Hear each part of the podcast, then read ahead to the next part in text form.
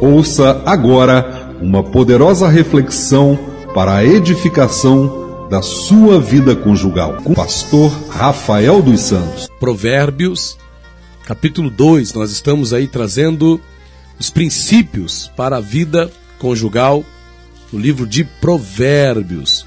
Provérbios, capítulo 2. Achou aí? Vamos fazer essa leitura. Vamos aprender algo muito importante para a vida conjugal hoje aqui nessa palavra. Provérbios 2, nós vamos ler o versículo 16 que diz assim: Para te afastar da mulher estranha, sim, da estranha que lisonjeia com suas palavras, que deixa o guia da sua mocidade e se esquece da aliança do seu Deus. Porque a sua casa se inclina para a morte e as suas veredas para os mortos. Todos os que se dirigem a ela não voltarão e não atinarão com as veredas da vida. Vou ler de novo. Para te afastar da mulher estranha. Sim, da estranha que lisonjeia com suas palavras, que deixa o guia da sua mocidade e se esquece da aliança do seu Deus. Porque a sua casa se inclina para a morte e as suas veredas para os mortos. Todos os que se dirigem a ela não voltarão e não atinarão com as veredas da vida. E aqui está falando do quê? Dos perigos que correm aqueles que se inclinam ao adultério. Os perigos que correm àqueles que se inclinam ao adultério. E o interessante aqui desse trecho do livro de Provérbios, capítulo 2, é que ele apresenta é, algumas características né, da mulher adúltera. E claro que essas características não se é, não dizem respeito apenas à mulher adúltera, mas ao adúltero. A pessoa que se entrega ao adultério, ou melhor, que se dá ao adultério. A pessoa que está aí, não é para ser amante, seja de quem quer que seja. Qual é as características dessa pessoa que quer ser amante de outra pessoa? Não é que quer ser o objeto de traição, de adultério de alguém. Primeiro, aqui o texto fala que é mulher adúltera. Não vamos ser aqui genéricos no sentido do sexo, né? Vamos botar aqui pessoa adúltera, o homem adúltero, porque creio que se aplica aos dois. Não tem aqui distinção de sexo, não é? Mas mulher adúltera, ou estranha, ou estrangeira, ou alheia. Primeira característica, é uma pessoa que, que, não pertence não é? que pertence a outra pessoa, ou que não é seu. Geralmente, a pessoa que se entrega ao adultério, ela não é a sua pessoa. Você, você não adultera com a tua esposa. Você adultera quando você se, se relaciona, quando alguém se relaciona com uma pessoa que não é sua, com uma mulher que não é sua, com, uma, com um homem que não é o seu. Então você está adulterando. Não é? E o texto aqui fala claramente: mulher adúltera, estranha, estrangeira, alheia. E eu gostei dessa tradução que falou alheia, que apresenta mulher alheia, né? Porque literalmente está dizendo que não é seu. Quer ter relação sexual, quer ter prazer, tenha com aquele que é seu, seu marido. Tenha com aquela que é sua, sua esposa. Não vai procurar ter com o que não é seu. Não vai querer ter com outra pessoa que não seja aquele ou aquela com quem você casou o prazer que é para você ter com aquele ou aquela com quem você casou. Segunda característica da mulher adúltera, né? Ou do homem adúltero, lisonjeia com palavras ou usa palavras amáveis. Em outras palavras, a pessoa que é objeto de adultério, né, a mulher adúltera ou o homem adúltero, ele usa uma fala que muitas vezes o cônjuge, né, ele não ouve dentro de casa, né? É uma fala mansa, suave, dócil, que engana a pessoa. A pessoa, poxa, meu marido não fala assim comigo. Poxa, minha esposa não fala assim comigo. Por isso que é importante, gente, atentar para como você fala com o seu cônjuge dentro de casa. Pois lá fora, né, tem quem fale de maneira meiga. Lá fora sempre vai ter um que fala de maneira carinhosa. E é você, marido, que deve falar com a sua esposa de forma meiga, de forma carinhosa. É você, esposa, que deve falar com seu esposo, não é? De forma mansa, de forma suave, de forma dócil. Às vezes os problemas nos casamentos de muitos casais começam na forma como um fala com o outro. Só que a característica da mulher adúltera, do homem adúltero, é exatamente o que? Usa palavras amáveis, não é? Elogia, reconhece, valoriza coisas que muitas das vezes o cônjuge dentro de casa não valoriza. Não é justificativa para traição, não é justificativa para adultério, mas é como se você é, desse, um, um, um, desse lugar para esse tipo de coisa. É? Então vigia na maneira como você fala com o seu esposo, na maneira como você fala com a sua esposa. Viu? Não deixa que é, é, é quem está lá fora fale com teu marido de uma forma dócil, mansa, como você jamais falou.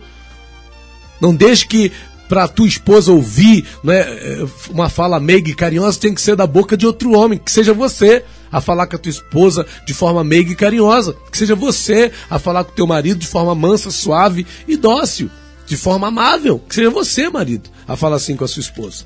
Terceira característica da mulher adúltera, né, do, do homem adúltero, abandona o companheiro da sua juventude, deixa o amigo da sua mocidade, abandonou o companheiro da sua juventude. Isso aqui são as, as formas como a gente lê nas, em várias traduções. Né? Eu peguei três traduções diferentes aqui. Em outras palavras, o que, que o texto está querendo dizer? A pessoa adúltera, o que se entrega ao adultério, é uma pessoa machucada, você sabia? É uma pessoa ferida. E ela quer uma compensação. E ela tenta compensar é, as feridas que ela provocou em alguém no passado, ou que alguém provocou nela estragando outros relacionamentos, se entregando ao adultério. Ou talvez porque esteja procurando uma compensação. Foi traída, não é? Então ela quer pagar na mesma moeda, traindo também. Ou causando esse mal em outros casamentos. Não é? Ou então ela, ela, ela, sei lá, traiu alguém, machucou alguém e nunca mais se recuperou da perda daquela pessoa e tenta compensar isso com adultério. Aqui eu só estou tentando dar uma explicação com base no que o texto está dizendo. Mas não vai haver compensação nenhuma nisso, né? Para o adúltero, o adultério não compensa. Compensa o que o adultério? O adultério não vai compensar problemas que você possa ter tido em relacionamentos anteriores. O adultério não vai compensar a traição que você possa ter recebido. Ah, meu marido me traiu, eu vou trair ele também. Isso não vai compensar. Ah, minha esposa me traiu, eu vou trair ela também. Isso não vai compensar. Ah, mas quando eu tinha um namorado assim, na minha mocidade, eu namorei, o rapaz aprontou comigo, dali pra cá eu nunca mais, agora eu traio mesmo, me adultério. Não, não, isso não vai compensar. Não há compensação no adultério, não há compensação nenhuma na, na traição, né? Então a pessoa que, que vai pelo caminho do adultério, que dá lugar ao adultério, que é um agente de adultério, ela, ela talvez esteja fazendo isso para quê? Para compensar o abandono que sofreu ou que impôs a alguém. Porém, isso, como já estamos dizendo aqui, certamente não vai compensar e não vai curar nenhum trauma que a pessoa possa ter sofrido na vida. Quarta característica da pessoa adúltera, da mulher adúltera, ela se esquece da aliança do seu Deus. O adúltero esquece que sua aliança conjugal, antes de ser com quem é, é, ele se casou, é primeiramente com Deus. A aliança você faz com o homem, carnalmente, com a sua esposa carnalmente. Mas antes de ser com o homem que você casou, com a mulher que você casou, ela é primeiramente com quem? Com Deus. Então o adúltero ele vira as costas para a aliança do seu Deus. E seja quem for, que seja cristão ou não, se tem, se tem aliança, Deus está no negócio. Casamento é uma coisa que Deus olha. Seja de quem for, Deus está olhando para o casamento. Por isso que a palavra fala: aquilo que Deus uniu, não separe o homem. Você entende? Quinta característica da mulher adúltera: ó, se inclina para a morte, para o reino das sombras da morte. E isso não só espiritualmente, né? Pois o salário do pecado, como já sabemos, é a morte, mas também fisicamente. O caminho do adultério é a morte. Não se pode prever a ação de alguém que é vítima de adultério.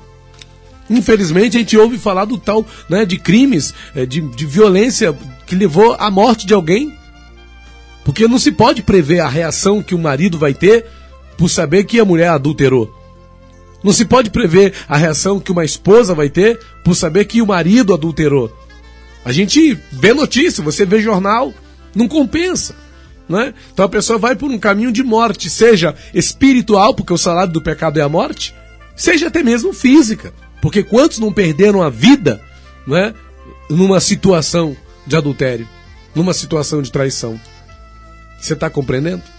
Então, para a gente poder concluir aqui, em Provérbios 2,19 diz assim: olha, todos os que se dirigem a ela não voltarão e não atinarão com as veredas da vida. Isso aqui é a consequência para quem procura o adultério. Quais são as consequências para os que vão pelo caminho do adultério? Aqui diz, ó, eles todos que se dirigem, ou seja, que entram no caminho do adultério, não voltam. Eles não voltam a ser confiáveis, não voltam a ser como eram antes, ficam manchados o resto da vida. O adultério deixa uma marca na pessoa.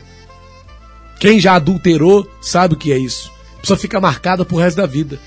Só Cristo, só Cristo, só Jesus para poder apagar as marcas que o adultério deixa na vida de uma pessoa.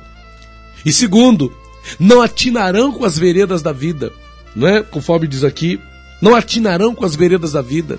Em outras palavras, eu entendo, não é? Não vai desfrutar dos benefícios da vida e especificamente da vida conjugal porque você mancha, não é? Por mais que o teu cônjuge te perdoe, você causa um dano à tua vida conjugal. Você causa uma marca na tua vida conjugal. Então, em nome de Jesus, a pior solução que alguém pode querer dar, uma das piores, né, soluções que alguém pode querer achar para os problemas que possa estar enfrentando na sua vida conjugal, o adultério é uma delas.